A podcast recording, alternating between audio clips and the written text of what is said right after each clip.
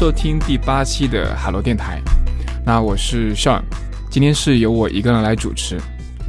那今天的话，我们聊一个话题，呃，叫做人生四分之一危机。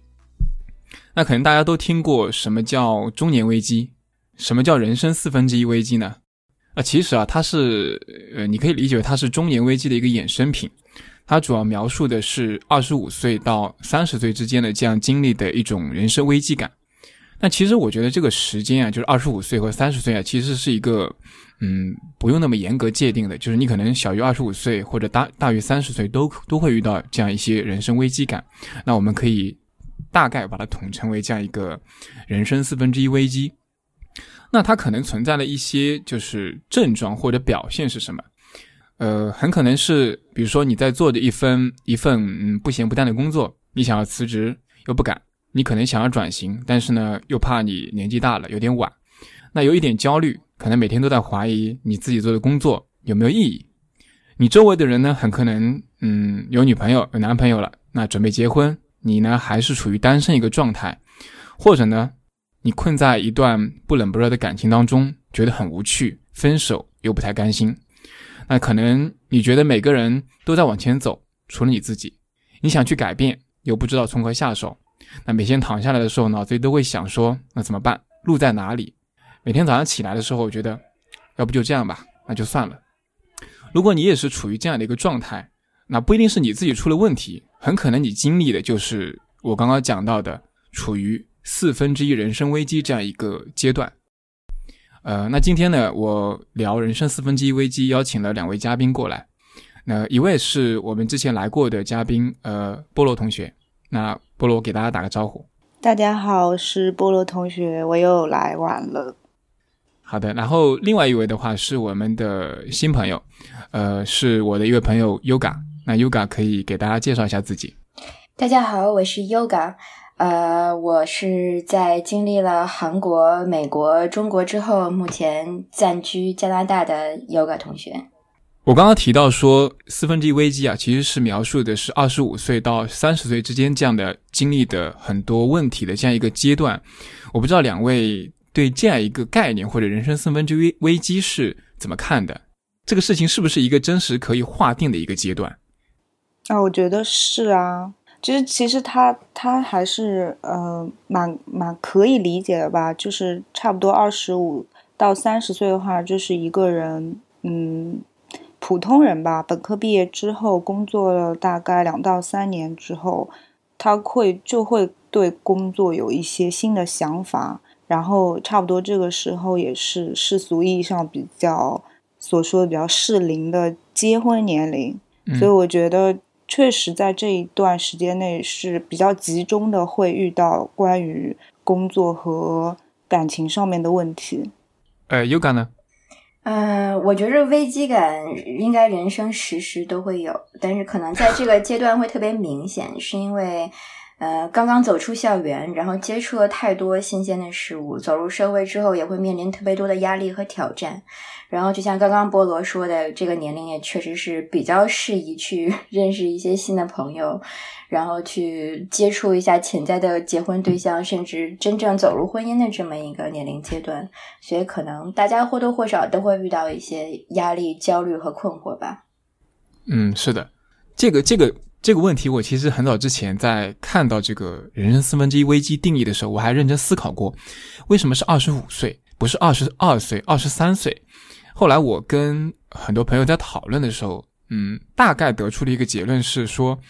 因为其实你在刚刚毕业之后，刚工作的时候一两年或者两三年的时候，其实是不太会去想很多问题的。你可能是还处在这样一个从象牙塔出来到社会切换的一个阶段。我至少回忆我那几年，我刚刚工作那几年，可能就是一个埋着头一直在干活，其实还没有抬起头去真的去看、去想一些问题。当我工作了可能两三年之后，就是你已经真的你的身份已经完整的从学校里面切换到一个社会人状态的时候，你开始抬头去往前看的时候，你才有一些问题开始冒出来。比如说你可能未来想做什么，就一些问题开始开始逐渐就冒出来。那所以我觉得就是可能大多数人在二十五六岁的时候才会去认真思考这样一个问题。我觉得只有在你认真思考的时候，可能这个所谓的危机感才会真的到来。嗯，我觉得，我觉得还有一点就是，呃，如果不是那种自我意识特别强，或者说对自己、对自己的未来和自己甚至自己的性格特别有一个明确清晰定位的人的话，他从学生切换到社会人的这个过程中，他可能还会保留一种思维，就是你看，因为我们如果是在国内。正常这样上来的话，基本上就是通过高考，然后上大学毕业，进入工作这样一个笔直的这样一条线，然后大家基本上都是这样过来的。那基本上大家在本科毕业的时候，可能大家都是同步的，但是工作了两到三年之后，人就慢慢的各种阶段，他他那个进度就会有开始有有落差，然后然后还有一个问题就是，可能以前没有人。会告诉你，其实生活是有很多很多选择，然后你可以有很多走别的路。但是到这个到这个差不多二十五岁的时候，我觉得可能有一些比较敏感的人，他就会想，他是不是可以不走那么传统的，就是嗯大家都走的路，他是不是可以去尝试一些别的？然后有的就会这样，就会有一些快跟慢。然后在这些快跟慢之间，也会产生一些焦虑，就是同龄人的压力嘛。所以就就很容易产生危机感。这个我特别同意，是因为我在二十五岁的时候就做的，我觉着比较，现在回想起来是一个比较失败，但是当时想起来觉得自己特别酷的一个决定，就是就像刚刚菠萝说的，可能二十五岁之后受到了同龄人的一些启发跟影响，或者说接触到了其他社会上的一些影响，然后就。当时就受到了创业潮的感召，然后从一份非常好的工作里面辞职跳出来，然后决定自己创业。呃，虽然这个经历让我学到了很多，但是 不可否认是在二十五岁那个阶段，可能当时自己心理上的一些压力，或者说一些想要探索的一些兴奋感，也是在其中起到了一些作用的。我我我也非常同意刚刚那个菠萝说的，就是我觉得可能大家。在就是原来的人生轨迹当中，可能到呃十八岁到上大学二十二岁，其实大多数人的路径是差不多的。对，你可能经历的阶段其实都是，可能要么是学校，要么是老师，要么是家长告诉你你应该，或者是社会告诉你应该做什么。嗯。但是当你真的大学毕业之后，其实呃可能会有一个惯性阶段，可能还是你会处在这样一个状态里，还不太搞得清楚。原来觉得好像好像有些事情还是应该别人帮你安排好，但是。忽然一下子到了二十五岁的时候，可能这个阶段你会发现没有一个安排好的既定的路线了。接下来的路怎么走，就是完全握在你自己手里。对，然后你突然会发现，这时候你的父母啊什么，他们都已经帮不到你了。我我感觉，对，就是有些事情你只能自己做选择，然后自己为自己的选择负责。然后你肯定会，因为你也不知道你的选择是会产生一个什么结果，所以真真的就特别容易焦虑。嗯，特别对，是的，是的，嗯，是的。我觉得这个和我们之前我跟需要聊过的关于这个人生是不是踩在某个节奏的点上是差不多的意思。就是以前我们有各个明晰的点，比如说中考、高考、毕业，但是但是毕业之后就没有特别就没有这个点让你踩了。其实我觉得这个就特特别明确这个点，我个人是特别反对这个这个观点的。我觉得这些点都是社会强加给我们这一代人，就是对，或者不是说我们这一代人，就自古以来都是会有给大家就是嗯，就是哎，中文怎么说？就是所谓的。什么年龄做什么事情？对，差不多。呃，三十要而立，然后四十要做什么，五十要做什么，就这些时间点都会给你预设的非常好，但把你框在一个条条框框里，告诉你必须要按图索骥，在某一个时间点要该做一个什么样的事情。但实际上，每个人都是有一个自己的过程，每个人都是不断在寻找自己的过程，每个人都有自己不同的节奏。完全不需要去听社会上给你的那些非常嘈杂的声音。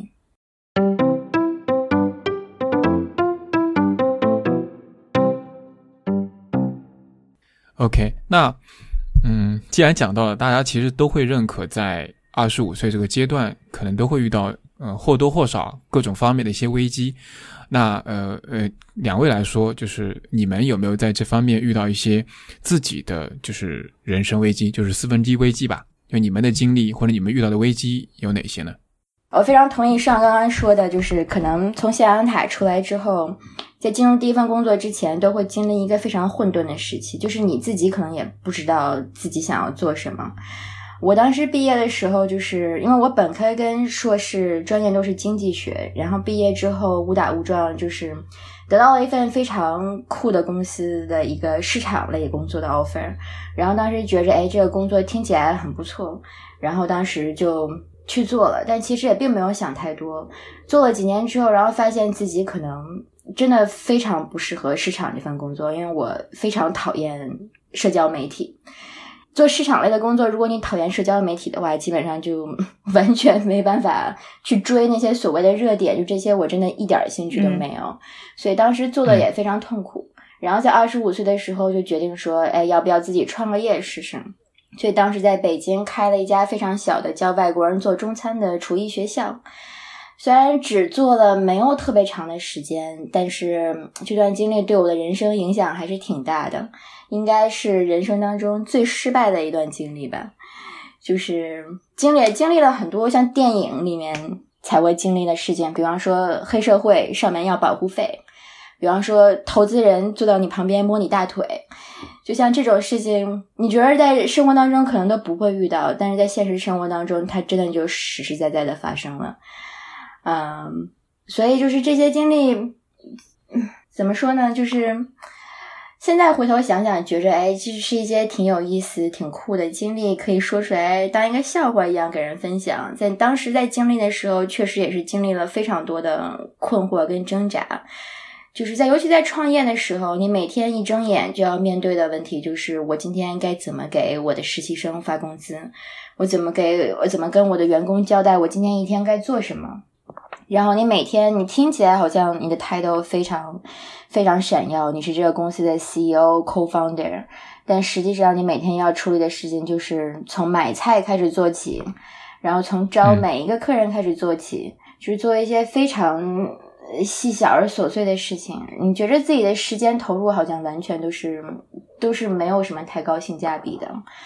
虽然说你在做一件自己觉着很值得去做，你也很有激情的事情，但时间长了之后，这些压力跟这些琐碎的经历加起来，可能就会磨没一个人创业的斗志。然后再加上这些黑社会啊，然后投资投资人就是性骚扰啊，这样这样的事情。你就会觉着，嗯，我做这件事情的意义到底是什么？我做这件事情的尽头是什么？我打断一下，那个时候你没有合伙人吗？就是是你一个人去就单独挑起来这个这个公司？呃，我有合伙人，但他是所谓的 silent partner，就他不参与业务上的经营，就只只出钱是吗？对，他其实没有出钱，但他出了一个场地。哦，也是，就是也也也算是也算是一种投资了。对，对对对，嗯。那当时为什么是选择嗯教外国人做中餐这样一个领域呢？当时在北京做了一下市场调查，发现在当时的市场上，北京做相同业务的学校就只有两家，一家是纯外国人开的，另外一家是一个就是一个退休的阿姨，然后闲着没事儿出来教外国人做中餐，但是她英文非常不好。然后觉着，你看，像你去一些东南亚国家，或者去一些什么其他国家，他都会有一些厨艺学校教外国人，就教外国游客做一下所谓的 local cuisine，就是因为厨艺或者说当地的食物是让你了解当地文化一个非常好的途径。但是了解之后发现，可能北京并没有这样相关的业务。哎，觉得这还挺奇怪的，然后这也是一个市场的空白，似乎我可以去弥补一下这个市场的空白，觉得这是一个市场机遇。可能现在来看，确实是一个市场机遇，但当时的我可能一方面是心态确实是有点眼高手低，然后再有一个心态没有调整好，再加上社会经验还有工作经验的确都没有那么的充足，所以可能从当时 timing 来讲不是特别好。嗯，对对，时机的问题。对对，所以。我其实可以理解为是一个市场导向的这样一个创业的这样一次尝试，是的，是这样子的，嗯，呃，哎，后来你们这个这段经历大概创业多长时间了？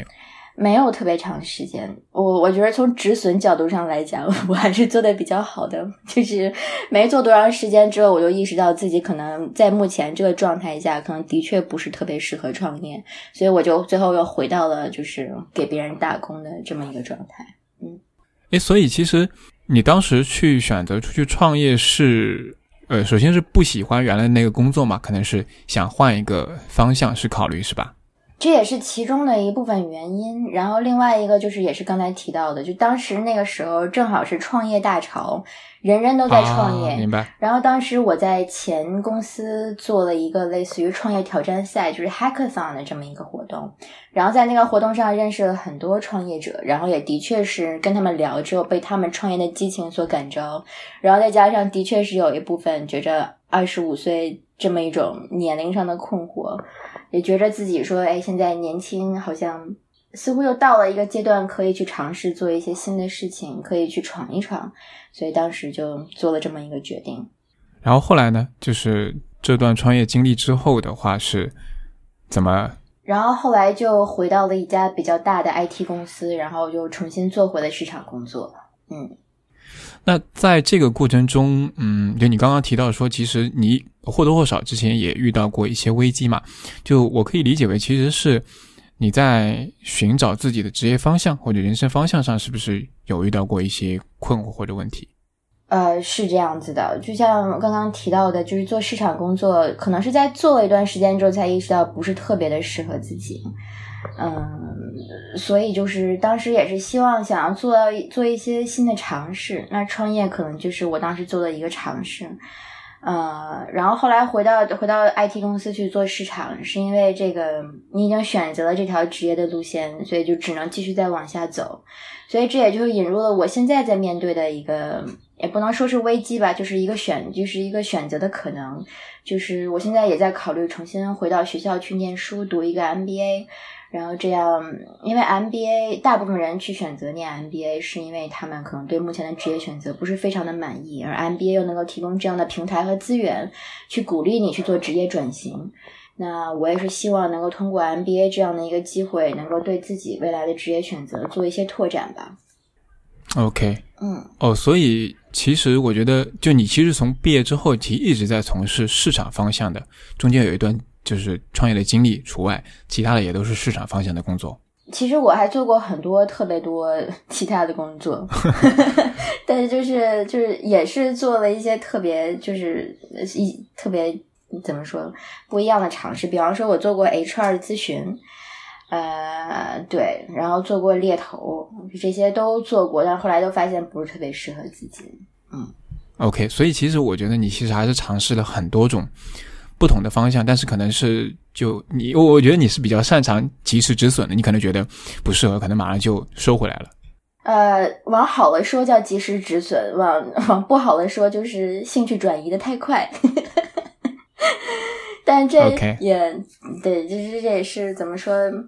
呃，就一直一直有一种焦虑感，就不知道，就很怕在一条路走的时间太长了，就发现这条路真的不适合自己。走的时间越长，那你的沉没成本就越高，所以就总是有一种焦虑，在我是不是要及时的跳出来，然后去换一个新的方向？这样。那我觉得，其实你的经历，就你看刚开始那段经历，其实跟我有点像的，就是我刚工作几年的时候，我做的是，我一开始做的是 IT 咨询，嗯。对，就是跟 IT 有点相关，但其实当时选择那份工作也不是我的首选。就我，我是学管理的，我大学的时候，然后毕业之后的话，对学管理的，就是你知道很泛嘛，就是他其实没有个所谓真正对口的工作，对，所以当时在找的时候，其实也不太知道自己应该应该做什么或者能做什么，就市场上有什么机会都去试，然后当时就嗯，可能就。有一家公司要你，那就你就做了。我当时就做了这样一家呃国内的做 IT 咨询的公司。嗯嗯，做了两三年之后，我觉得其实做的还挺顺手的。就是我我我还我自己自认为还蛮适合这个工作方向，做的自己也挺怎么说，就是呃熟能生巧的，做的挺熟能生巧的。但是嗯，我遇到的问题是说，我觉得我在差不多做了三年之后啊，我觉得这份工作对我来说。我没有尝试到那种真正的满足感，就是我觉得可能它不是我真正我这辈子想追求的一些东西。就我可能很能够很很不错的把它做好，但是它带给我的满足感、成就感没那么高。对，所以我其实也在差不多工作了两三年之后，就开始开始陷入这样一个状态，就是我得想一想自己将来要做什么，我就开始考虑要换方向。但是，嗯，我当时的状况是，我是一个就是那种需要的意义感比较强的那种人。就是如果说我在一份工作中，我开始怀疑它的价值、怀疑它的意义感的时候，我会非常痛苦啊。这个时候，我的心理上、我的身体上都会有相应的变化。就是我没有意义感，我做事情马上就没有动力。嗯，对对，所以我在第一份工作就做了三年左右的时间的时候，就陷入了一个一个状态，就是我开始怀疑自己这份工作、当前工作对自己的意义，我开始找新的方向。对，所以我其实还蛮，我觉得还蛮踩着这个四分之一人生危机的点的，在二十五岁那年，我开始陷入这样一个所谓的危机状态吧。嗯，然后当时我觉得，其实我还蛮，我真的还蛮痛苦的，就是因为我觉得我在过去的二十五年，就是前面可能十几年过程中都还挺顺利的，就一直以来，不管是在呃学校里面，还是在其他方面，都没有遇到太多的坎坷，但是在那个点的时候。就我觉得可能你可以你可以理解为之前都是那种乖宝宝的感觉，就什么事情都是顺着大家的呃主流的方向去做事情的。但是在那个时间点的时候，我觉得呃我开始开始想找自己的路了，就开始想找自己的一个方向了。其实萌芽我觉得应该是从大学的时候就开始的。大学的时候接触了互联网，开始就很多的自己的个人的方向或者想法开始打开，打开之后很多事情就开始变得越来越叛逆，就越来越追求个人的这种存在感。价值感，对，所以我在二十五岁那年就处于这样一个终于去终于去开始思考自己想做什么的这样一个状态。但是当时，嗯，因为做了一个工作做了三年之后，其实你真的要换一个领域是很难的，就处于一个很尴尬的状态。对，就是你你真的去切换的时候，你切换一个新的方向，别人你没有任何经历，别人不愿意给你这个机会。嗯，对。然后我又不想在原来的领域继续去做。所以呢，我当时就去尝试一些新的呃面试机会啊等等的时候，就基本上都是不给，就面试那关都不过，不让你面试。对，当时我还在深圳，然后我在深圳的时候，其实我当时还蛮蛮喜欢深圳这个城市的，因为我觉得很年轻，非常有活力。我当时想留下来，嗯，但是因为也找不到这样一个好的机会，我就没有办法留嘛。然后当时。我家里的话，我家庭就希望我能够返回到长三角，因为我我家是无锡的，江苏无锡，嗯，所以他们比较希望我能够返回长三角。然后，嗯，就因为这两点，就是第一个自己在往前走去找一个工作方向的时候，没有一个很好的一个嗯机会；第二个是呃家庭这块对你也不太支持，所以呢，我就还比较受挫吧，在那个时候是比较焦虑的一个状态。那。我我在那半年，就二十五岁那后半年的时候，我整个人的状态，我觉得变得非常低迷，整个人就处于那种，你用现在的话说，就是很丧的那种状态，整个人的行动力非常的低，然后拖延症非常的严重，啊，这个人就整个人变得越来越颓靡的一种状态。这个颓靡主要是来自于你对当时这个工作的意义没有特别清晰的一个了解，还是说什么？还是说你对自己未来可能有未来的方向有一些困惑，还是什么？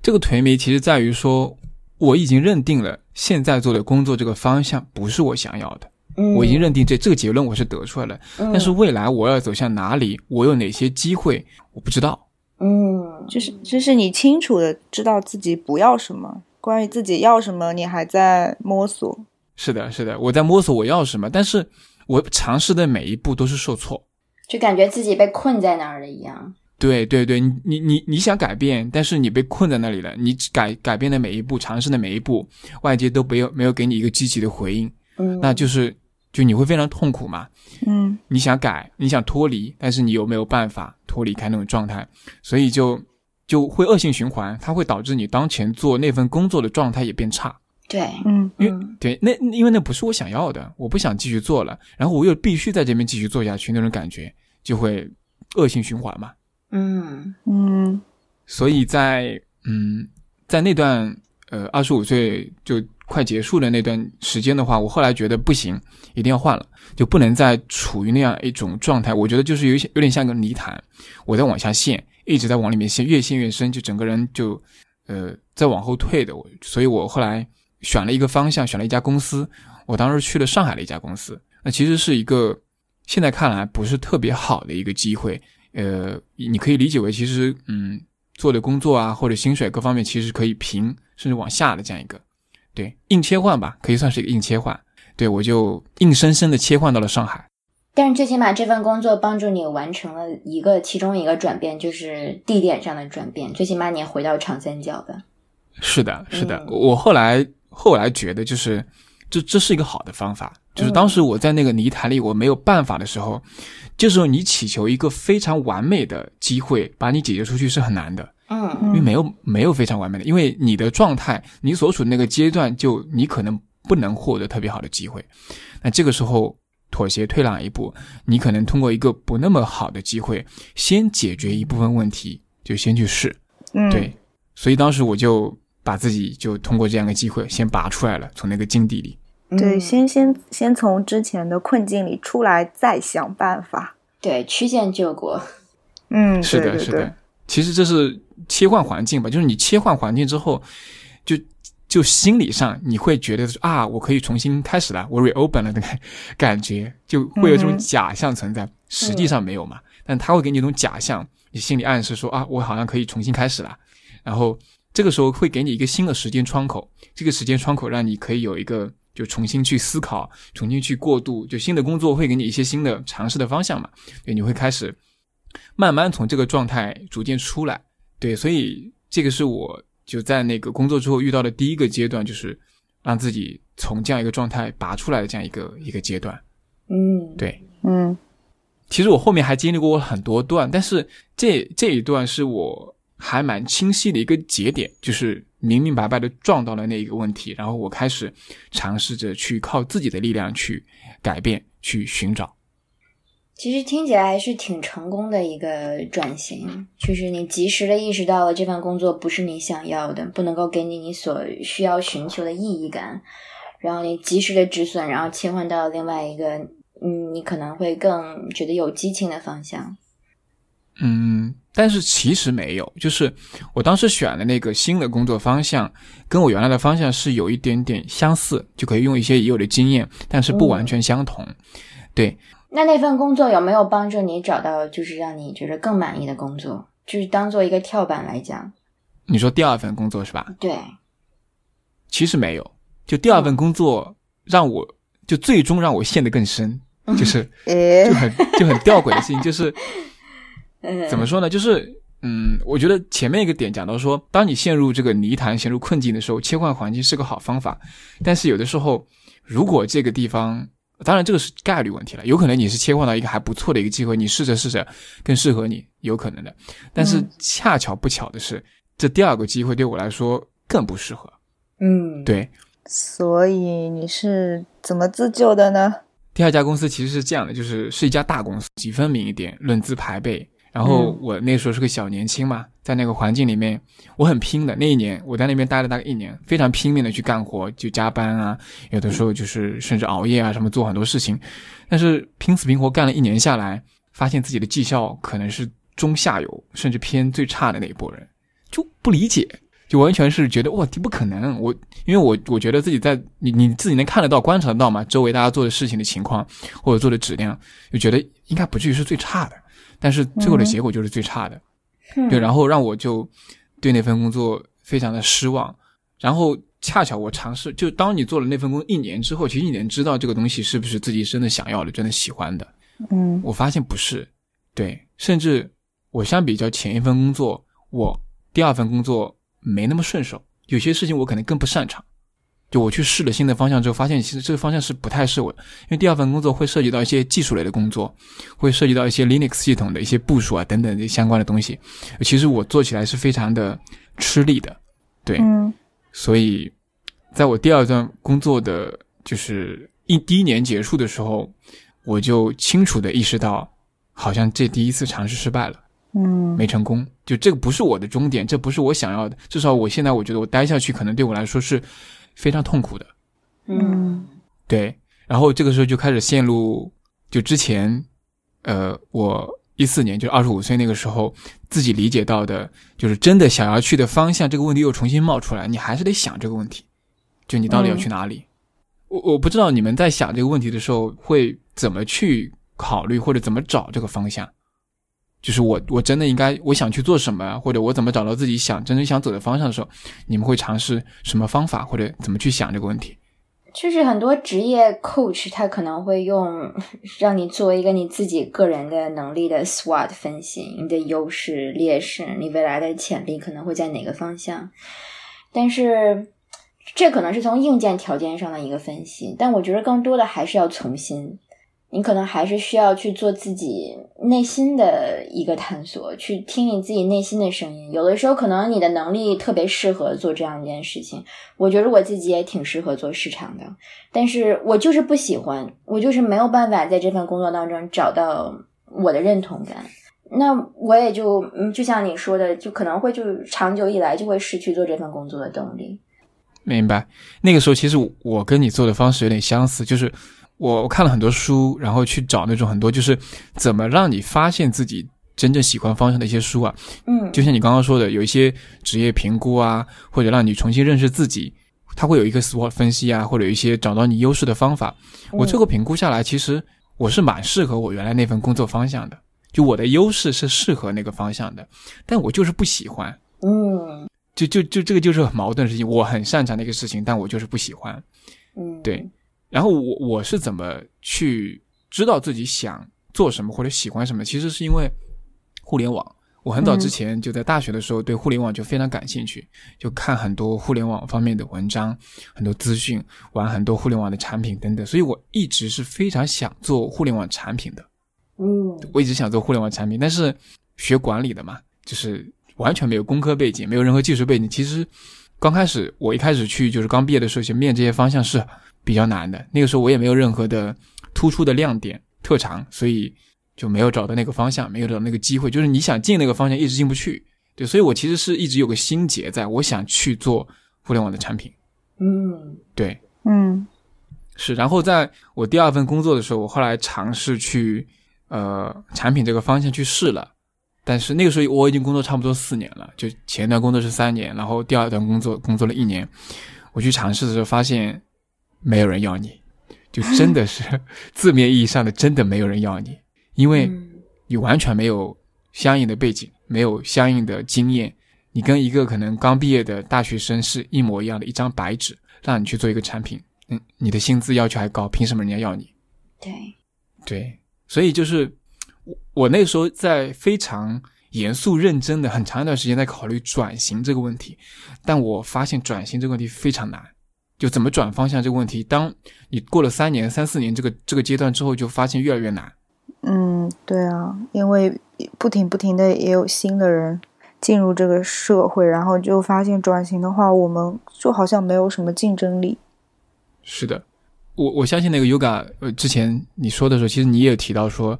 你想考虑换方向，我相信你可能也遇到类似这种，就转型的时候，其实会遇到很多的阻碍。对我，我其实对产品管理这方面其实也是一直特别感兴趣，但是也的确是像你说的，尤其你已经工作了一段时间之后，可能企业对你会就更没那么感兴趣了，他反而会更倾向于招一个大学毕业生，因为一张白纸更好去训练和培养，然后薪资要求还低，但是你已经工作了几年之后，你可能就已经你形成了一种固定的。思维方式，尤其是你之前的工作带来的一种思维方式，那可能这种思维方式，以我个人的经验来讲，就是你市场的思维方式，可能应用在产品管理上就不是特别的实用。那他可能会对用这样的人会有一些顾虑。我继续讲我刚刚那个第二段工作，嗯，就是当我后来就是去试产品方向的时候，就是各种受挫之后，我不得不调整一下，就是。如果说我不能直接切换到一个新的领域的时候，那我试试看跨半步，我去尝试一个能用到我过去一些经验的，同时又有一些新的变化的一个工作方向。对，后来，呃，我我觉得还是很重要的一点，就是对我很帮助很大的一点，就是我在思考这个问题开始，就是我在一四年到一五年这一到两年我在思考转型的时候，我其实会看大量的文章，或者去对行业做大量分析的时候，我其实已经在去摸索自己可以去的方向。我当时就关注了几个领域，我把那些领域里面的公司，可能有几十家公司吧，创业公司也好，中大型公司也好，都一家家找出来，然后逐个逐个去分析。分析完之后，我后来就确定了大概要去向哪个方向。当时确定的是去做企业的。呃，互联网产品或者企业软件这样一个方向，对，然后我就自己去投很多简历，投非常非常多。但是我当时还，我觉得我还是蛮花心思的。我对于每一家公司都单独研究它的一些业务的特点，然后每一家公司都用不一样的简历去投。嗯，最终大概有过经过三四个月这样一个阶段，最终还被我就是真的面上了一家公司。我觉得这个经历特别好，就可能你当时在那样的一个困境里面，呃，没有任何一个及时的解救办法。那你这样就是不停的去充实自己，不停的去学习，实际上也是一种自我救赎。最起码你在做一些什么事情，然后帮助自己慢慢的去离开这个困境。虽然可能需要花非常多的时间跟精力，可能你也不知道能不能够做成这个转型，但最起码你有努力在投入在这件事情里面。是的，是的，嗯，我觉得非常重要一点就是，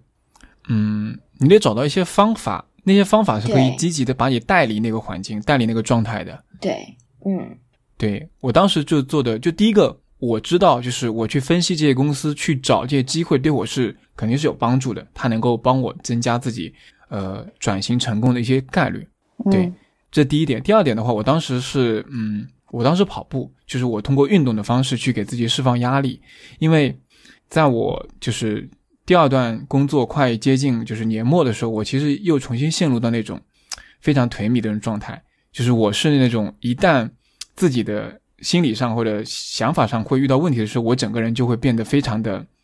身体也会遇到问题，就是整个人会非常的丧的这种状态嘛，又重新出现了。嗯，对，那个时候我觉得是有一点点进入到。你可以理解为轻度抑郁的这种状态，嗯哼，对，行动力是非常弱的，对，所以最后我在尝试去找不同的公司去分析这些行业的时候，其实是真的硬逼着自己把自己拎起来，一定要去做那些事情的，非常痛苦。我也觉得很需要勇气的，嗯嗯，对我，我其实当时我觉得我做的不太好的一点是，我没有向外界求助太多，我都是自己在解决这个问题。嗯，也也不能说不太好吧，就是以硬扛，怎么讲呢？我觉得这不能说是不太好。嗯，是因为我发现，其实因为我是已经到了一个轻度抑郁状态，就是当你处于那个状态的时候，其实很多人，有些人是没有能量自救的。就如果你陷入到抑郁那种状态，有些人其实很难自救的。这个对人的就是意志力啊。考验是非常高的，就你陷入那个状态，不是说你想不想的问题，而是你能力上，你可能力量上你就是做不到那件事情。所以我后来其实脱离开那个状态，我回过头去看的时候，其实我觉得，我如果能够及时的去求助朋友啊，或者其他的一些长辈啊等等的话，也许能够帮我更快的摆脱，或者至少缓解一下我当时的状态。就是你跟我觉着，如果当时你要是去跟，就是哪怕跟行业里面的其他人去聊，或者参加一些所谓 networking event，或者说认识一些，呃，能够在职业在职业选择上给予你一些帮助的比较资深的前辈，可能都会对你当时的状态有一些帮助。就不管是从职业选择上，还是从情感上。从心理上可能都是会有很多帮助的，最起码他们可能会提供一个不同的观点和角度，然后帮助你从各个方面去看清你现在这个状况，然后同时也可能，因为他们肯定有过更多的经历，可能也会对你在心理上有一些支持和帮助。对对，然后我后来那个第二、第三份工作嘛，第三份工作其实就面上了嘛，然后面上之后。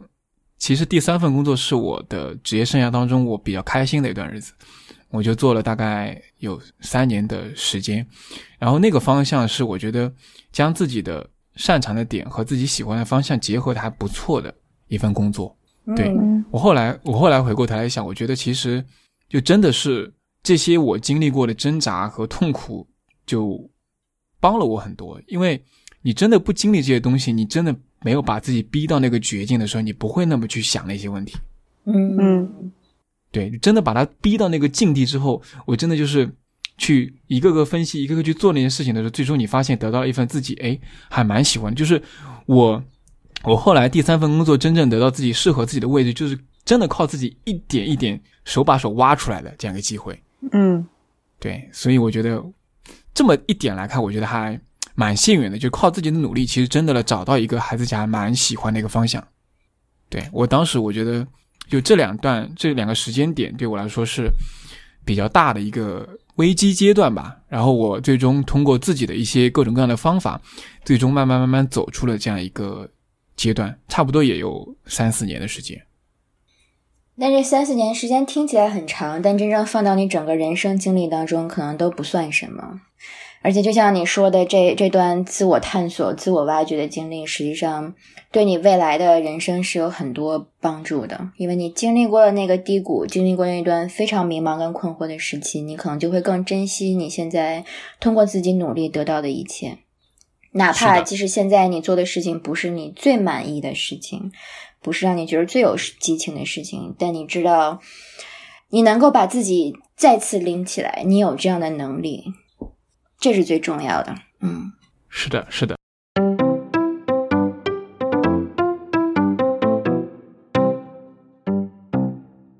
我讲了这么长一段，那个 要不，菠萝，你可以说说你你有没有在工作方面有有类似这样的问题，或者其他方面这样类似的危机？呃，我的话，因为我的我的工作还比较普通吧，可以说是，就是。概括来说的话，就是在体制内从事一份和法律有关的文字工作吧，可以说。然后我呃毕业之后到现在一直都是从事的这个工作，所以它它对我来说是还算是得心应手吧。就是它对我来说不是很难，然后它可能会比较麻烦，就是有时候会比较琐碎麻烦，然后有一些是让我觉得没有没什么太大的意义。就是那个工作，有的工作是对这个对整个单位是有意义的，但是对我个人没有意义。然后我一般会在这种时候产生一些小的抵触。我可能还是有那么一点点追求意义，但是我没有像你那么追求意义，就属于这样的一个状态。嗯，但是总的来说，工作上的话就还还好，就是没有像像各位有这么大的焦虑，说想要去。呃，找到自己的一个方向，或者说会很很迷茫，就是不知道什么适合自己。而且因为我这个法律专业的话，其实像我们可以从事的工作其实比较少，就是要么就是在体制内做这种工作，要么就是去企业里面做法务，要么就是做律师。我是说，就是特别对口的话，就是差不多就是这几类。然后像法务的话，那我相当于其实我现在做的工作是相当于。在我的单位做法务，那和在企业里做法务其实，呃，差别不是特别大，就可能会有一些具体工作或者接触的人的面啊之类，或者是薪资上的差距的话，他们其实工作性质是差不多的。然后做律师的话，就是另一种完全不同的一种模式。律师的话，其实是很需要嗯推销自己啊，或者说需要跟很多人打交道这种，然后也会工作压力也会大很多。然后我我自己觉得我是不是很适合做律师的，然后所以这条路就 pass 了。然后在我现在比较纠结的就是关于去外面做法务的这一块。不过不过我我觉得我的工作好就好在说，因为本身它压力不是很大，再加上我可能就算要呃去到一个嗯就是要要换方向的话，也是类似的，所以我可以我就是没有你们那么紧迫。的需求说要去换，对我可以，其实我可以慢慢的想，然后慢慢的再积累一下，或者说再找一个合适的时机去换，就是不会有那么大的沉没成本。说我现在里面我就没有办法，就很难再跳出去。就是你真要说有这个很难跳出去的话，其实是自己的心态问题。就因为现在的工作其实是比较还算是比较安逸的嘛，就是你能不能够对放弃这些这个稳定和安逸，然后。去到一个外面，去到一个外面的环境里，嗯，明白。对我的情况差不多就是这样。其实，其实，在一五年那个时候，我在上海那个处于那种状态的时候，我父母是一直想让我回无锡的，就是回我老家嘛。嗯。但当时我我非常清楚的意识到说，我回去的话，很可能就是刚你跟你刚刚描述的情况，就是因为无锡的像互联网啊、软件这块的环境并不好，就你可能去做这方面的工作，可能得到的机会肯定不会和上海啊、北上广深这些更好一点。嗯就所以大概率上，它可能会使我的这种无意义感，我这种追逐的问题会变得更严重。对，所以我觉得我我肯定是不能回去的。我一旦回去，我可能会就当前的那种状态只会恶化，不会变好。嗯嗯嗯，是的，对对，所以我当时就坚决不能回去，我只能在我想就是在上海解决我的问题。当时嗯。嗯，OK，那嗯，其他方面呢？你会有其他方面的一些呃比较困扰你的问题吗？嗯，其他的话，我觉得差不多这段年龄，大家大家危机的事情就大致分为两类吧，就是工作这个个人意义上问题，还有就是这个呃情感方面，就是是不是因为差不多大家是在一个比较适婚的年龄。那我的话，因为我的工作嗯并不是我的主要矛盾，再加上我的家庭比较传统嘛，所以会我会在情感就是感情和就是婚嫁这方面会有一些比较大的困惑和危机。其实这这个方面我也有经历过那个阶段，嗯嗯，可能是我在就从回到上海吧，回到上海之后，因为父母觉得离得近了，就他们觉得控制感可能控制起来更方便一点，所以他们也我我回上海的时候，那时候差不多二十六岁嘛，也不算特别大，但是也也不小了，就是他们也开始考虑这方面的问题，嗯也催促我说能够呃尽快能够考虑结婚嘛。但我觉得很吊诡的就是在大学之前或者在大学毕业之前，他们一直希望你不要谈恋爱。嗯哼，对，但是你毕业就希望你赶紧结婚，很奇怪。我我们这代人的父母就是这个样子的。是，就 嗯，就你，因为你一开始在大学毕业之前，你禁止我做这些事情的时候，我都不会好吗？这些事情我都没有经验。然后你再让我一毕业，我觉得这个东西是和我们两代人的成长环境是有很大的关系的。就是在他们那个成长环境，可能他们他们生活的呃主要的问题是解决温饱，然后就是他们他们很多人结婚的这样一个路径，其实就是并没有那种可能他们并不需要呃谈很多恋爱，或者说掌握很多恋爱的技巧或者爱人的技巧，他们那个时候真的大部分可能绝大部分都是以这种相亲啊，或者说介绍就合适就结婚，然后组组成一个小家庭。因为可能在他们那个时候，真的是两个人合伙经营的话，会日子会过得更好。所以他们是这样过来的，但是但是他没有意识到说现在社会已经发生了巨大的改变，然后他会觉得他们这套模式也许在我们身上也是适用的，然后他们就会觉得，哎，你毕业了，你可以考虑这玩意儿了，然后你最好在毕业一到两年内碰到一个差不多的人，你就要也要解决一下了。但是现在，因为我们这个成长环境，就是我们从小接触的东西，还有就我们觉得，我觉得我们会在精神上面有更多的需求，所以这就这就导致这个东西它和传统的那种婚恋进入婚姻的这种模式，它是有很大的冲突的。所以这个这个这个东西跟父母之间就是没有办法互相理解的，至今至今他们都不能理解我们。就是他不能，他会觉得你们怎么有这么多要求？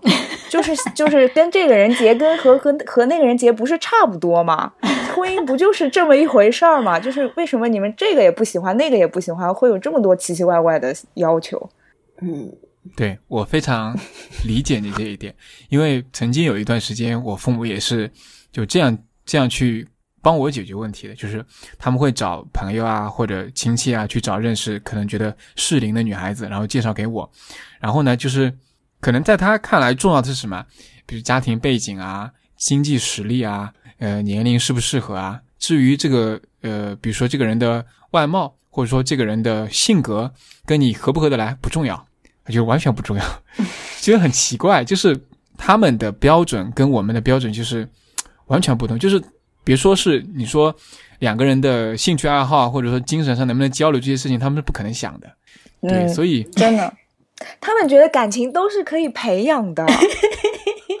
是不是？大家都听过这句话吧？呃，对对对，我觉得我自己还挺幸运的，因为我爸妈生我都比较早，我爸是六四年的，我妈是六六年的，所以他可能因为他们也比较年轻，所以就是接思想接受程度也比较开放。然后再加上我十八岁开始就出国了，所以我也从十八岁开始，我自己接受了一些西方的这个观念之后，然后就开始不停的给他们也洗脑，就他们已经慢慢从就是。像刚刚你说的，我妈以前也说过，就是一模一样的话，就是你跟谁结婚都是一样的，只要这个人就是没有什么原则性的问题，不赌博，对，不出轨，对你就可以跟他过一辈子。我妈以前也是这么说的，但现在她的思想已经进化到就是，哎，还是需要慢慢找，不合适就不要不要急，不然的话结了还是离，所以就晚婚也挺好的。对对对，我我我之前也特别认真的问我妈，就说如果我呃找下去实在是没有特别合适的，你我我凑合去结婚和不结婚，就是你比较你觉得你会支持哪个？然后她说那就不结了吧。然后我就觉得好，有你这句话，我就我就慢慢的找了，就这样了。嗯，对，我觉得我父母在这方面可能会，我觉得情况会稍微差一点，就是。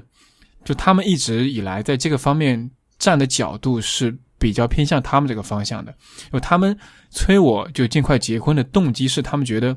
他们岁数大了，嗯，他们有一项任务没有完成，就是你可以理解一个 check box，人生的最后一个 check box 没有勾上，我一定要把这个 check box 勾上，我才能这我这个人生才能安安稳稳的休息。我们不如邀请爸妈来，爸妈来聊一段人生四分之二、四分之三的危机吧。我觉得他们可能会更有的聊。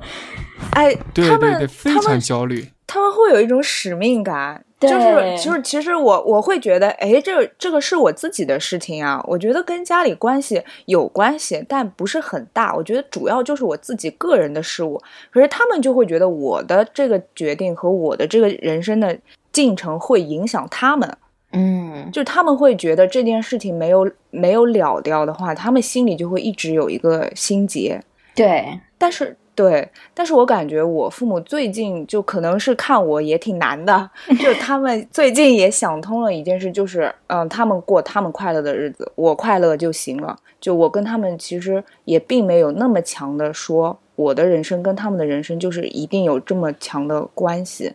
哦，就他们也在转变心态了。这个转变其实还挺 挺需要鼓励的，这真的是挺大的一步。嗯，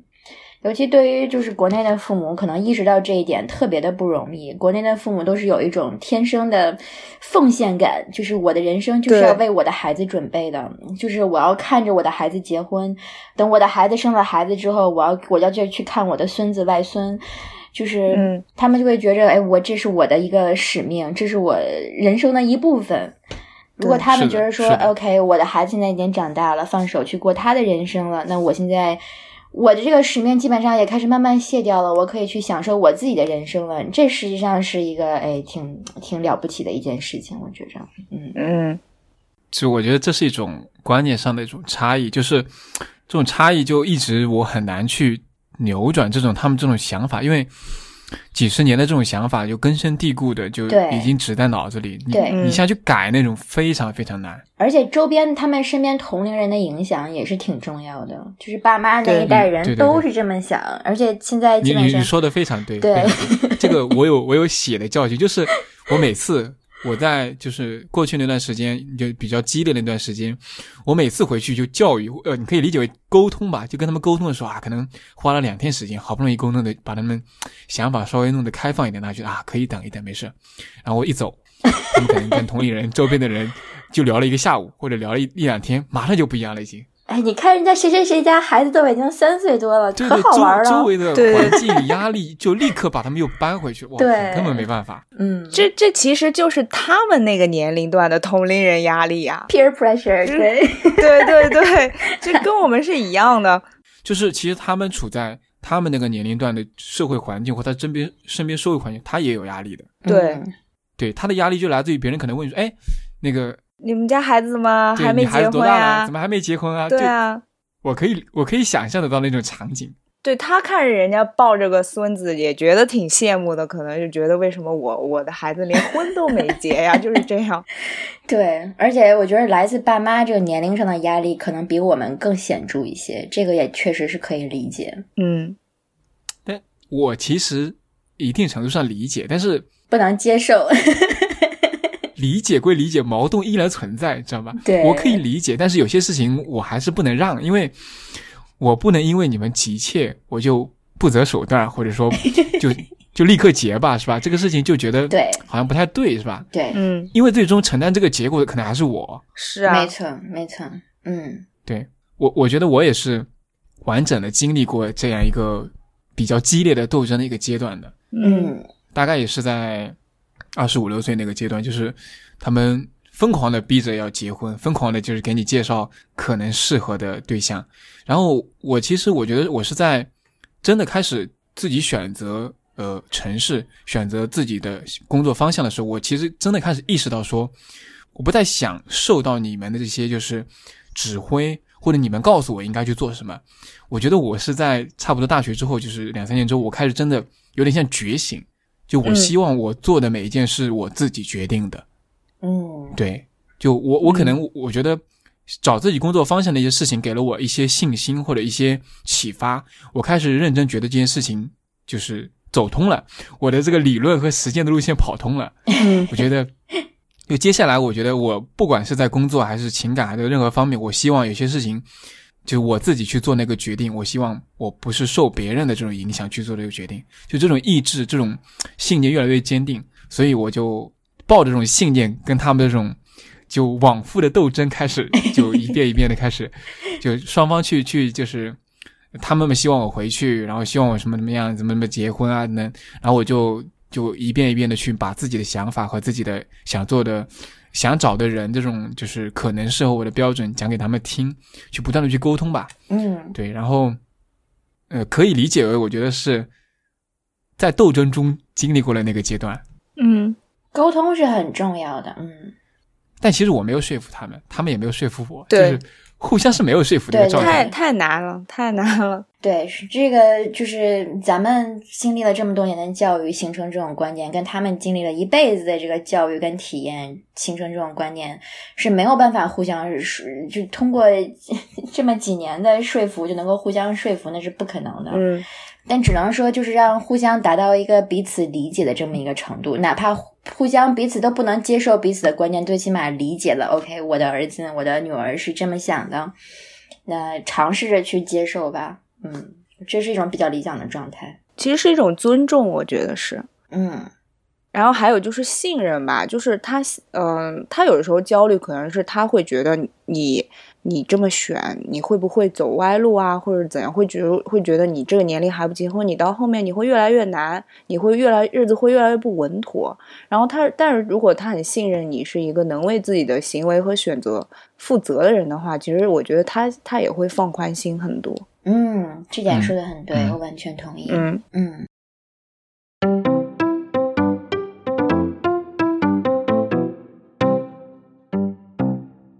哎，那我我有一个疑惑点，就可能对两位来说都有，就是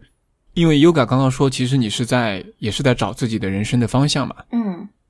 然后菠萝的话，可能更多的是情感方面的困扰。那么你们就是就是随着自己就是。呃，岁数越来越大，会不会有这种年龄焦虑感？非非常严重啊！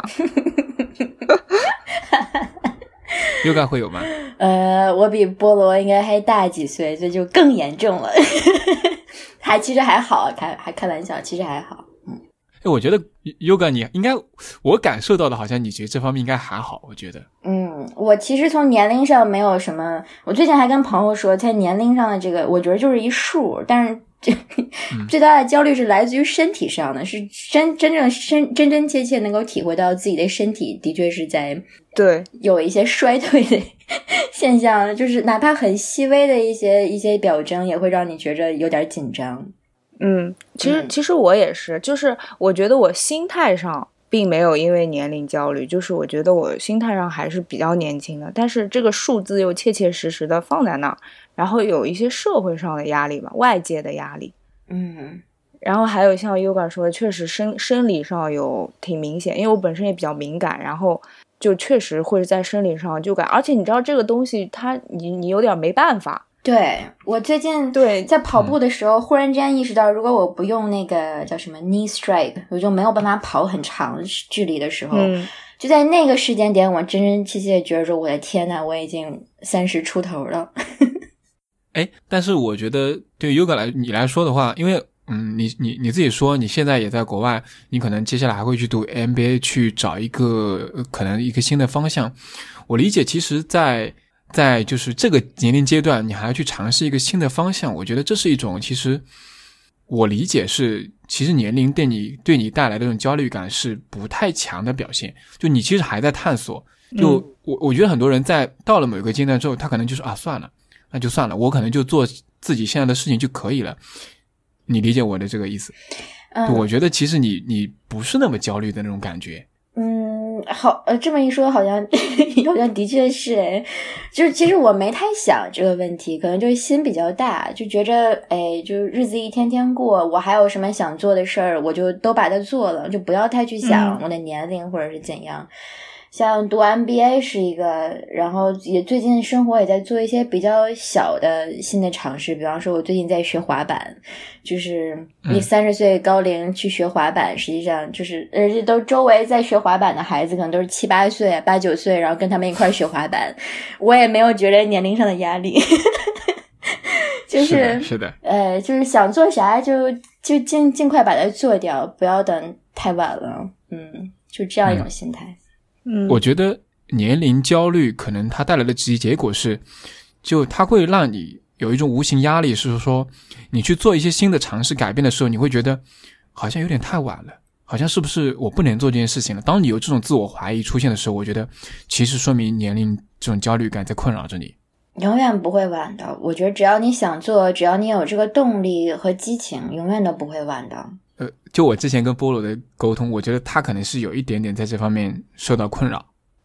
我觉得是是这样子的，就是你要看你要看这个年龄和你就是在怎么说追求的东西有没有关系。就比如说 Yoga 刚刚说他去追求他喜欢的、想尝试的东西，那他那这个东西可能是和年龄关系是不大的，就可能我们。不管是现在或者更年纪大一点，或者你六十岁去学个钢琴啊什么的，都都 OK。但是我的话，因为我其实还是真的是在考虑结婚和生孩子这件事情的话，那我就没有办法避开年龄不谈了。生孩子这个确实是，而且对女性来讲，这个是一个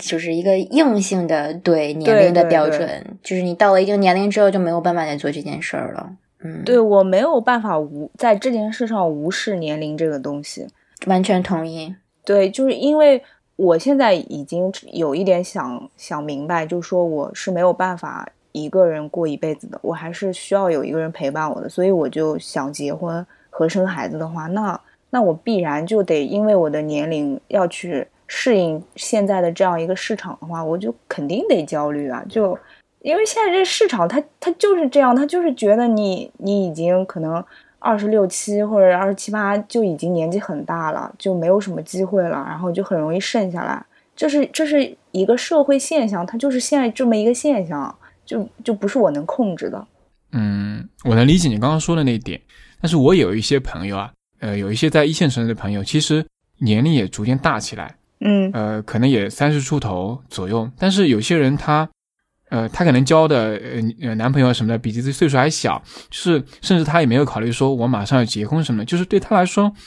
好像他完全不觉得我在什么年龄段应该要结婚生子这件事情，他完全不觉得对他是个压力。我就我蛮欣赏或者蛮佩服这些就是非常洒脱这些人，虽然我也我其实我也做不到这样，我也会有一些这方面的压力存在。我觉得这个也也不是洒脱不洒脱的问题，就是这个很多时候也是一个一个契机。就什么东西都是讲时机的。就比如说我之前跟一个朋友聊聊天的时候，他就会跟我说他他换了个工作，就我当时问他你为什么换换工作啊什么，他就说。他就说，他觉得那个时候就是他在他那个人生阶段做的最好的一个选择。就是你可能做一个选择，并不是你一直想要去做这个选择，而是你没办法。在那个时候，你碰到的你周围的很多事情，就很很多其他的一些客观因素导致你做你做了一个合适的选择。其实你放大的说的话，你做任何选择都是这样子的。没错，嗯，就我之前其实也一直无所谓，我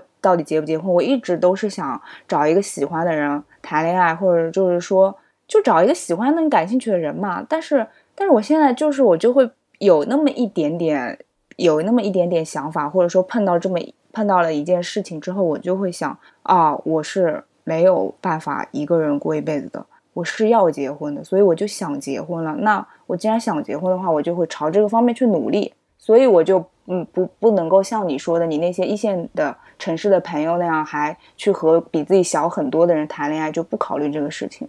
嗯嗯，首先我觉着你也可以跟。比自己小的人结婚，这是这这这这个是没问题。对，我是说，但是这个我完全同意菠萝说的那个 timing 的问题，就是这个时机在人生当中真的很重要。可能你目前碰到的人你很喜欢，但他就不适合结婚，或者说你可能碰到这个人，他就真的是非常适合结婚，但你就不喜欢。就是在你不同的时机，你可能会碰到不同的人，也可能也会左右你的这个人生选择。对，你现在就哪怕你现在就真的很想结婚。但就是碰不到合适的人，那也是没有办法的。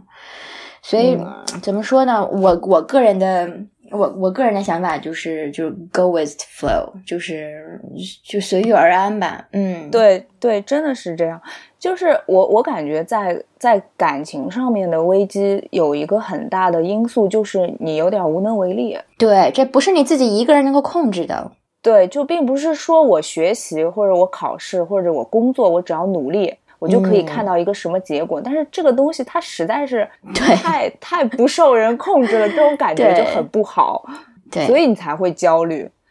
所以就不要强求。嗯，对，真的别强求。嗯，就是就是好像除了顺其自然，没有别的更好的方法了。嗯，但是我我可能会就是。我我刚刚跟你想法其实你说的差不多，但是我可能会反过来，就是因为恰恰是我想顺其自然让它这样发生，但是恰恰是因为我周边的环境或者长辈，他们不希望顺其自然这个事情慢慢来，他们就是希望快一点把这个事情搞定，所以就持续会产生这种激烈的冲突 conflict 存在。就你在这种冲突中，你你得找到一个可以去缓解这种冲突的方法。就你要么是顺着这个冲突，你去呃靠近他们那边点，你可以去说啊，那好，我去尝试一些可以加速我目前状态的一些方式，比如说你去你去想办法去认识更多的人，这是往他们那个方向靠嘛，因为他们希望你早一点。那另外一个就是说，你可以秉持着自己原来的速度说，那没关系，我现在就是呃正常做我自己生活正常的节奏，然后我遇到合适的人时候，我到时候自然去发展就可以了。嗯，就是会有一个不同的一个你的行动或者你生活的状态会有一个不同的状态，我觉得。嗯，那我现在可能属于后者，但是我会做一些调整，这样。其实多出去认识一些人肯定是没有坏处的，一方面是扩交呃扩大自己的社交圈子，让自己的生活丰富起来，然后另外一个也是有更多潜在的对象可以去探索一下。这也就是在这，这也就是唯一在我们自己能够控制的范围之内能够做的最大努力了。其他的就真的是你真的不知道，嗯，是的啊，好低落呀，好好无奈啊，大家都沉默了。嗯，我现在其实这方面我觉得还好，就没有太过于困扰我，就是我自己心态会比较开放一点，就是。就是去认识更多的朋友，也不想那么多。我我完全不想结婚这件事情，我就是可能去完全打开自己，去认识更多的人。那有机会觉得合适的，就聊一聊看，大家相处看，做朋友。对，不想那么多的事情。对，但是我就还是会持续受到来自长辈那方的压力嘛。但是我现在可能会，就是我如果他们让我去做一些事情，或者去做一些尝试去配合他们的时候，大多数时候。我还是会配合，就如果没有触犯我的一些底线或者让我特别不舒服的时候，我是会配合的，因为我觉得没事，至少没有到你逼着我一定要跟某个人结婚的地步，我就能接受。嗯，对我还是会有的时候退让一步，就是说，比如说他们给有一个朋友了，就觉得有一个认识的合适的人，要不要去认识一下？那我觉得啊，那就认识一下吧，也没事。对，我会采取这样一种心态去，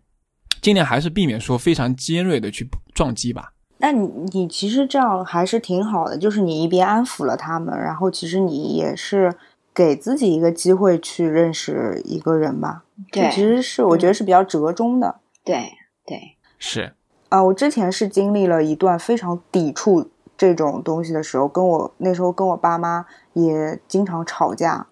然后后来我就觉得啊，我就觉得哎呀，去见一下好像也没什么，然后又能让他们安心的话，那就这样吧。我觉得其实这个有点有点像生存技巧，就是你发现这这样好像你你自己好过一些，那那就这样去吧，就是有点有点这个意思。哎，实在不认真想想，跟谁吃饭都是吃饭，就多一个人一起吃饭也无妨嘛。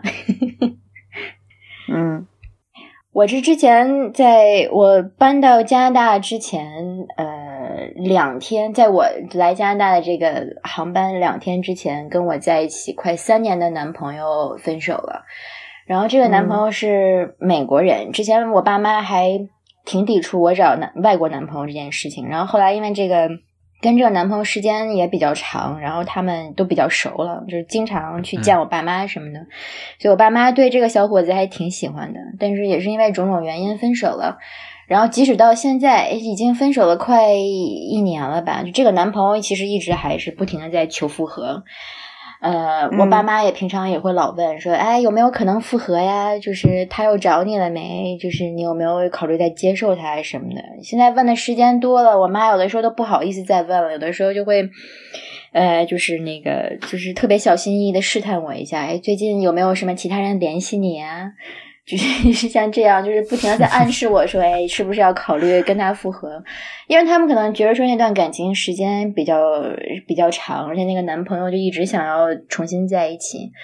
然后他们觉得说，哎，这可能是让我离婚姻走的最近的这么一步，所以也是一直在希望我能够再往前迈一步。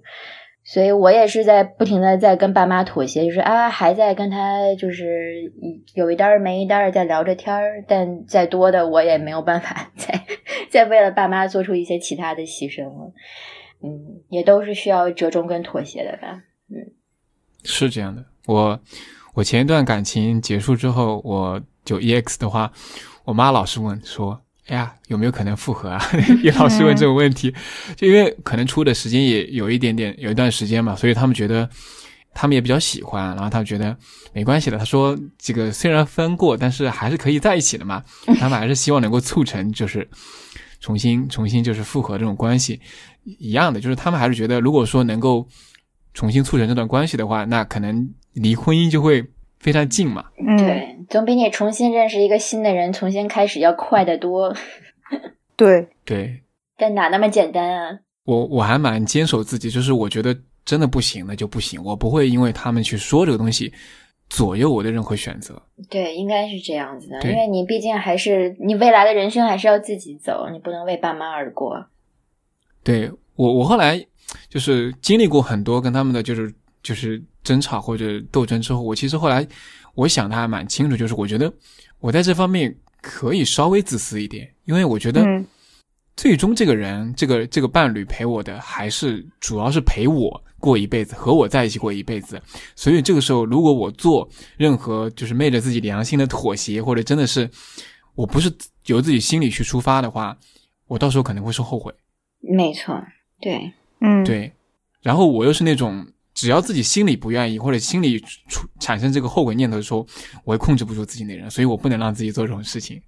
就其其实对于爸妈来说，我觉得他们真的没有特别在意说你最后你要找一个你多么多么喜欢、多么多么合适的人。就我觉得在他们心里，真的可能真的就是你找个差不多的就行了。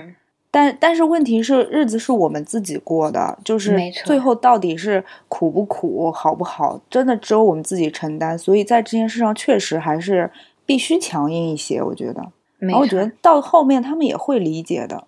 嗯，没错。我总拿一些，因为我身边有一些朋友已经有，比如说离异的一些例子。我也是。我就跟他们举例，我说：“你看。”人家结婚那么早，都已经离婚好，都已经离了。你希望看到这个情情况吗？然后他们也就没话说。对对，嗯，我也是这样。或者拿一些婚姻不幸福的来举例子。就他们总觉得结了婚这个问题就解决了，OK，没有问所有问题都解决了，不是的，更多问题出现了，很可能是。哎，对，而且如果要是万一再生了个孩子，那问题就真的是更复杂了。对，嗯。就他们觉得这是个 ending，这是一个所有的事物已经 ending 了，其实是个开端，这是个 beginning，这是一个，它是一个阶段性的结果。对，但是但是在他们看来，他们会觉得，哎，你这个人生大事就这么完成了，就 就是这就是个差异性。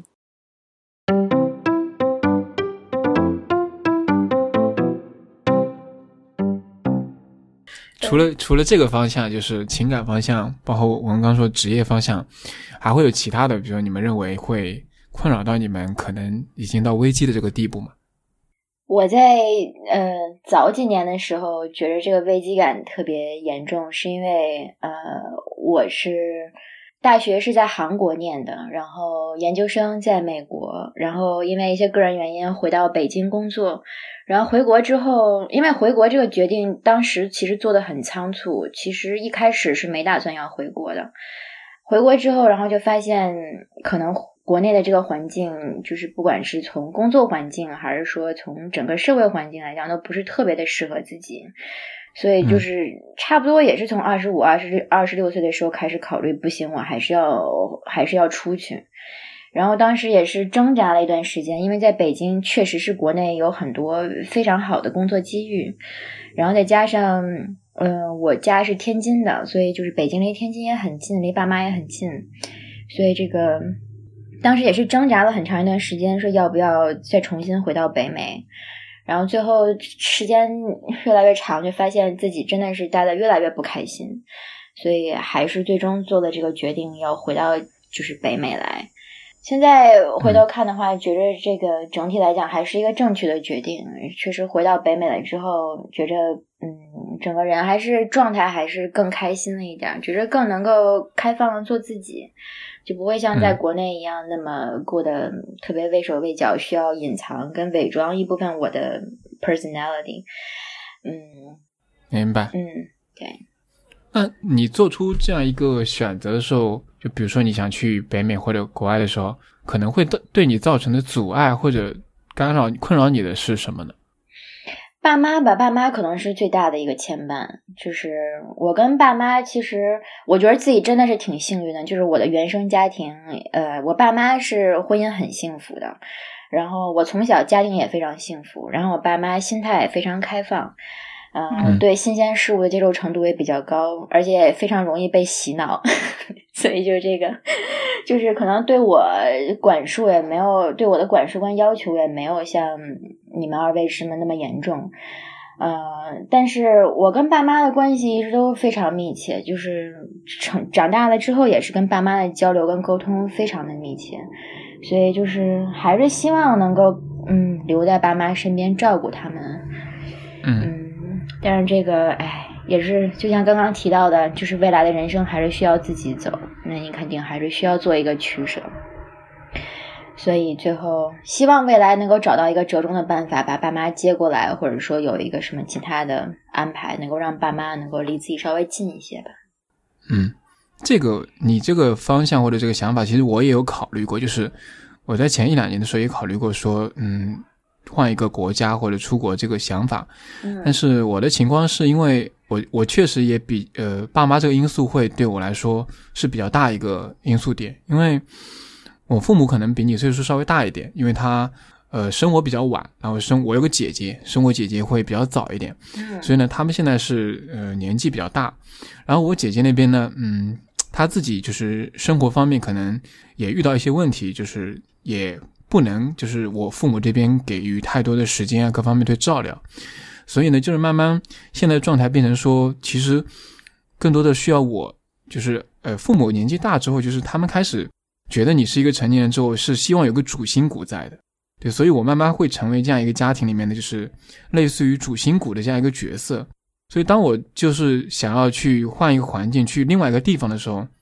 比如说在国外的时候，可能离他们非常远，很可能这方面会给他们。非常强烈的不安全感，嗯，对，所以就我我后来觉得，可能在那个就最近几年的时间段，我可能没办法做这件事情。就是如果我真的做这件事情的话，带给他们的危机和带给他们那种不感不安定感可能会非常的强，可能使他们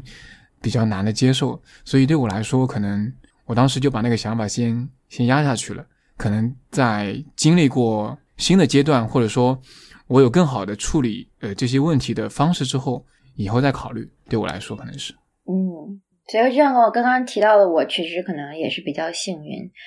我是嗯，我当时十八岁出国的时候，其实完全是机缘巧合，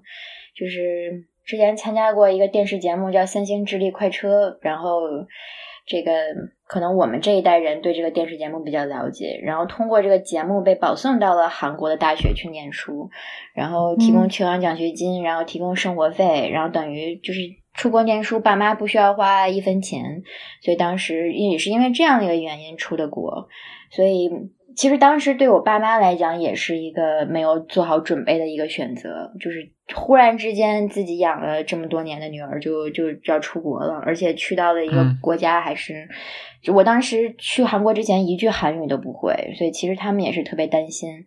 但是。呃，这么多年下来之后，可能也是因为十八岁的这个经历确实比较突然，反而会给他们培养了一个比较高的一个心理承受能力。就是，哎，当时十八岁的时候那么小那么难都过去了，那以后就是他一个人在国外也不会有什么问题的。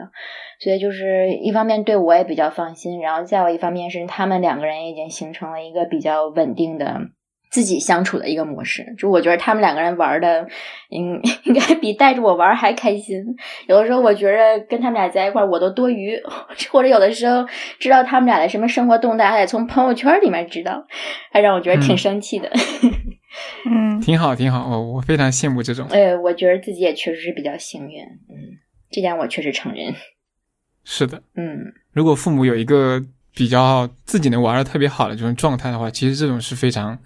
我觉得非常好，确实。对，确实他们俩也比较年轻，所以这个心态啊，什么包括身体啊，什么各方面都还状态都还比较好，这一点确实也是挺幸运的。嗯，对，就你你生在什么家庭和你你有怎样的一个父母以及他们的一个背景，有的时候你没得选。对，原生家庭太重要了，我完全理解。嗯，有些事情你也只能。接受吧，只能说接受。有些事情没办没办法。对，我们能做的就是给我们自己未来的孩子提供一个更好的原生家庭，但前提是我们得先要找到一个比较合适的伴侣，然后在一个比较合适的时机生孩子。这又回到了我们另外一个话题，就是 婚婚嫁焦虑。我我经历过几次就是这种所谓的危机之后，我慢慢开始觉得，其实我已经有点开始习惯了。就是我觉得我是一个。生来就有危机感的人，就是我生活需要危机感，这挺好的。对我时时刻刻都会有这种危机感，嗯，就是对，就是我始终是那种居安思危的那种想法。对我是比较有未未雨绸缪、有危机感的那种人。对，所以就当我其实经历过好几次危机感之后，其实当危机再来的时候，其实我已经能比较熟练的或者比较就是呃有方法的去应对它。这挺好的，嗯。而且，其实每一次危机都是在解决我一些核心底层的一些我没想好的问题。就可能每一次每一次，他只是把我整个整个人的一个画像或者整个人的一些底层东西在描摹的越来越清楚。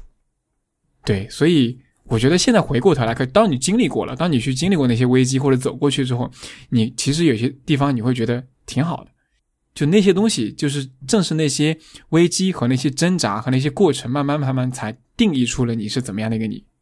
嗯，我完全同意。而且危机感是能够鞭策跟敦促你个人成长的一个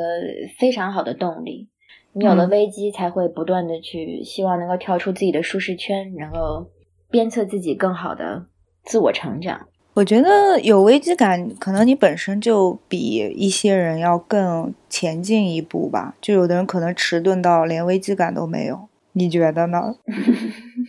是的，我我是有很多这种人的，就是我也能看到一些例子，就是可能有些人是，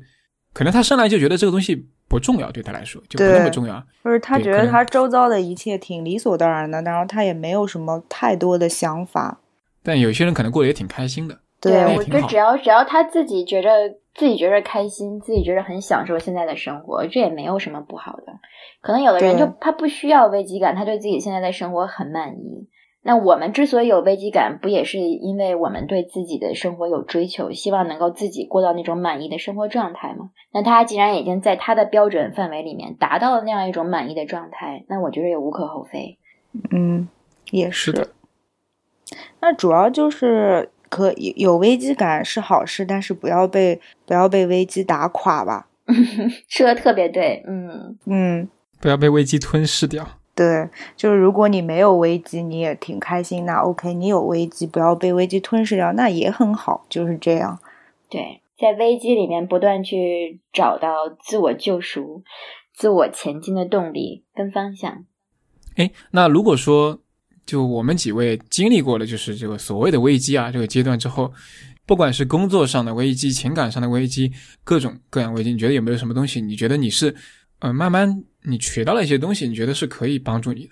呃，我我觉得就像你之前也提到，就是你之前在陷入轻度抑郁时候，你想过如果找朋友的话，你可以更快、更好的走出那个危机。那我觉得这个关于朋友这个点，就是非常普世的一个一个方法，就是对每个人都适用的一个方法。然后我觉得，嗯，我我这两年，特别是今年吧，特别大的一个改变就是跟我的朋友的。跟我旧朋友的关系越来越巩固和交心，以及又接触了很多新朋友，然后这是对我来说非常非常重要的一件事情。就是我我从我从我以前是一个觉得社交是一种负担，然后并不是特别愿意去开拓自己新的这个交际圈的这样一个人。但是我现在尝到了这个甜头，我就觉得认识新朋友简直太好了。就感觉眼界一下子就开阔了。以前就是在自己的一个小世界里，大家可能都是非常相似的人，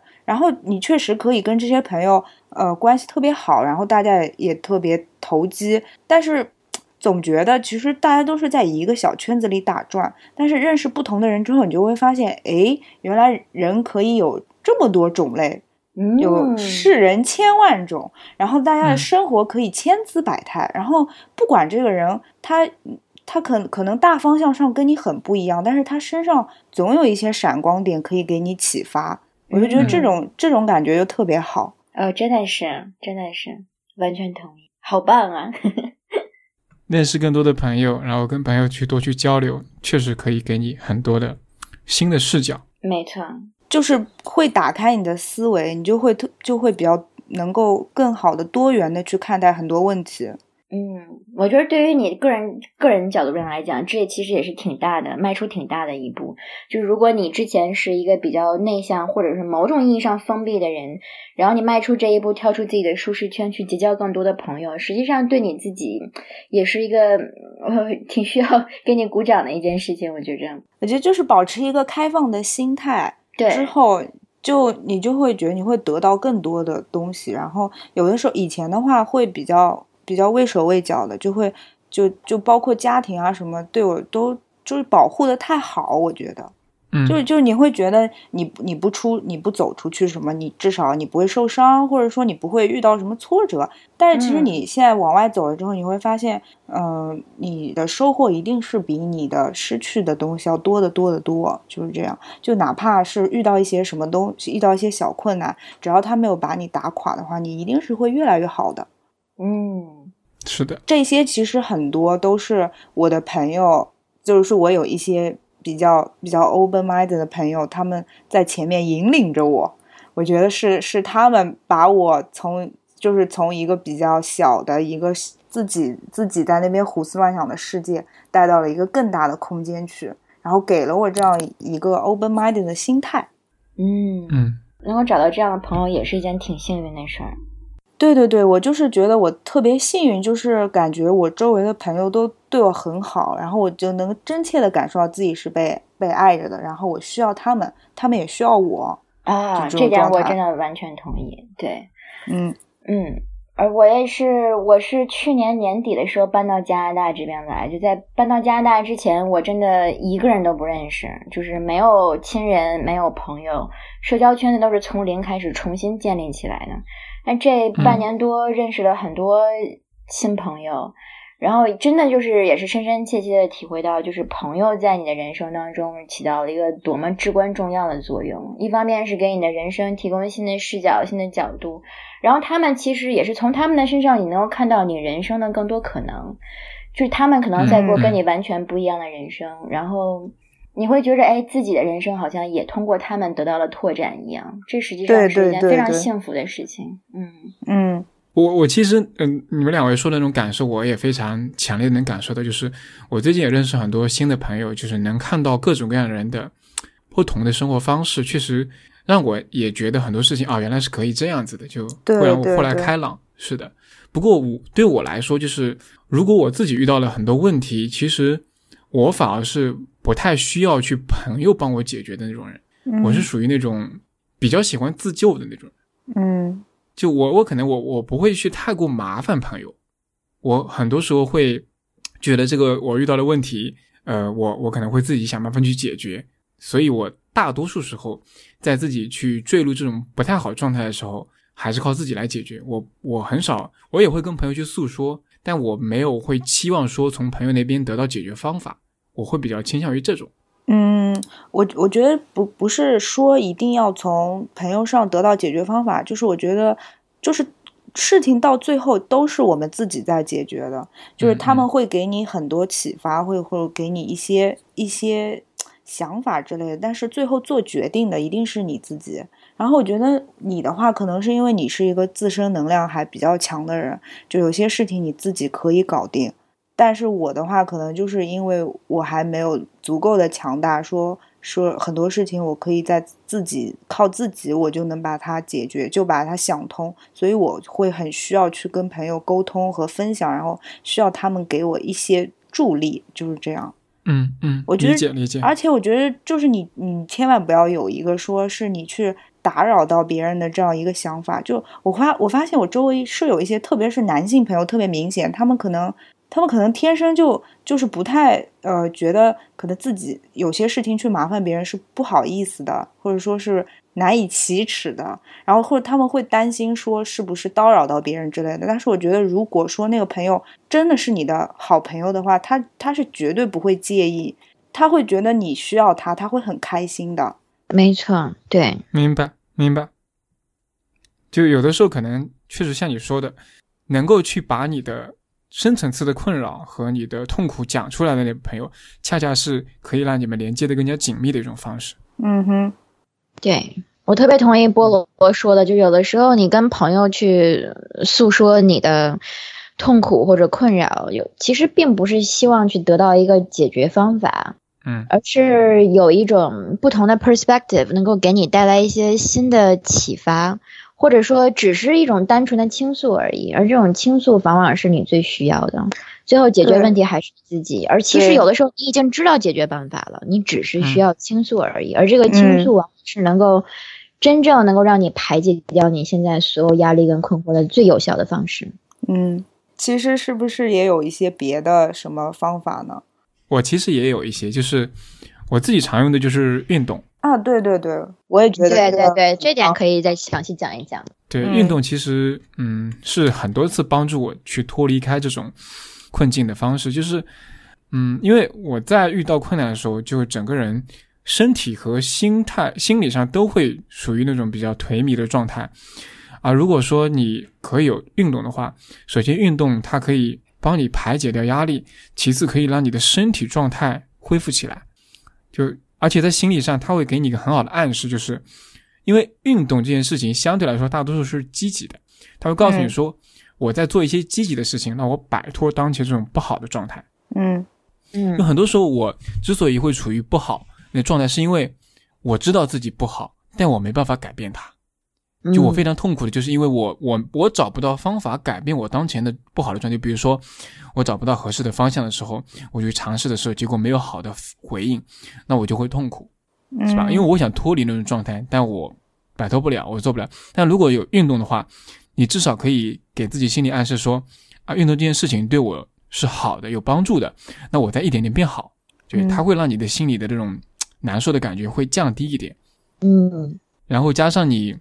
加上你就是可以，呃，通过身体改善的话，其实是可以让你做事情啊，一些行动的话是质量会变高的。嗯，哎，我我我有想到一个，就是你之前跟我说是运动产生的是内啡肽吗？是的，所以所以就是有没有一种可能是因为这个内啡肽的缘故，就是它跟多巴胺的区别，就是因为是内啡肽的话，它是奖励、激励、快乐，所以其实是从这个科学的角度，它确实是可以让人。更怎么说？走生理上让你让你舒舒适。对，这个是很有很大的作用在里面。我自己也是能深切体会到，就是我跑完步之后会觉得特别开心。一方面是成就感，再一个真的是，嗯，就真的是生理上就觉着说，哎，自己好像呃，怎么说，就完成了一件事情那种那种那种那种满足感。嗯，对，是有种积极的回馈吧。反正我觉得运动是一个。对大多数人来说是一个比较好的一个方式，确实。而且在你的生活已经完全失去了你自己能够控制的，你已经自自己完全没有办法控制你生活里面的其他事情的时候，你的身体是唯一能够控制的东西。对，控制你的身体的时候，那种掌控感也是让你觉得特别有成就感的事情。嗯。还有什么其他可以摆脱危机感的方式？其实还有一个就是我刚刚讲到的那个换环境，我觉得也是一个。我觉得也是一个不错的方式，嗯嗯，但是换环境可能就成本会比较大一些，就比较困，门槛比较高一些。是的，但如果说是比如说针对你想找新的职业方向什么的，其实，呃，你可以考虑换一个。就是很多人大家会在解决这个问题的时候，你总是像一百分的解决这个问题。比如说你你就是现在没有一个特别好的方向，然后呢你。想换到一个自己想，比如说我想做产品，我就是一百分的要切换到这个方向，但你一百分的切过去是非常难的。那这个时候你退一步，把那个解决方案可以降低一点。也许你你做一个产品运营，或者做一个呃可能两边工作都可以兼有的这样的角色，五十分的解决这个问题，就是那个选择可能对你来说不是最优的，但是呢它在变好，靠近那个方向。嗯，这也是一种切换环境嘛，就是逐渐逐渐的。一步一步的去完成这个转换的过程，帮你摆脱这个困境。有的时候我觉得也是一种好的方式。嗯，因为很多人就比如说我，我有点完美主义，就是我要解决这个问题，就是一定要非常好的解决好这个问题，一定要想清楚了这个是什么东西，我才能去做这件事情。那往往这个东西会让你止步不前。我觉得从心理上，我个人应对危机感的一个体验就是不要太钻牛角尖儿，不要太老给自己一种心理暗示，就是我的天呐，我现在真的是这是天都要塌了，这个危机感好强啊，我一定要做一些什么事情，然后摆脱这个危机感。不要给自己这样的心理暗示，往往这样的心理暗示反而会给你一种更强的反作用，你的压力会越来越大，然后就会陷入到那个死循环里面，你反而就是。所谓兵来将挡，水来土掩。那既然有这个问题，就解决这个问题就好了。哪怕这个问题不是一天两天能解决的，但是就像上你刚才说的，最起码你是在做出，哪怕做出五十分的选择，你也是在离你自己最想要、最期望的那个结果越来越近。那你只要能够体会到、意识到自己在为这样的一个结果做出努力，这样就够了。不要老是老是提醒自己说这个危机感一直在这，我要被他追着跑。你只要慢慢的一步一步的往前走，我觉得这个危机感是永远不会追得上你的。嗯嗯，是是。我我觉得这句说的特别好，就是你你不能停滞，就算你遇到了一个危机，你无论什么，你做点什么，让自己还是保持在一个向向前走的态那个一个状态里面。对，其实就已经是一种在摆脱危机了。没错，一直在路上。好的。那以上就是海螺电台第八期节目。海螺电台播客是一个记录行动和探索过程的创作计划。您可以在苹果播客客户端或者任何泛用型播客客户端中搜索“海螺电台”四个字进行订阅，也可以访问我们的官网 the spiral 点 fm 收听 t h e s p i r a l 点 fm。欢迎大家给 hi at the spiral 点 fm 写邮件。您也可以在官方网站直接留言评论，或者在新浪微博、Twitter 给我们留言。我们的微博是海螺电台 The Spiral，Twitter 账号是 Spiral Podcast。我们希望能通过海螺电台这档节目，去实践在行动中快速迭代、螺旋式上升的这种理念，并逐渐发现可寻找到属于自己的道路。各位，下期再见，拜拜。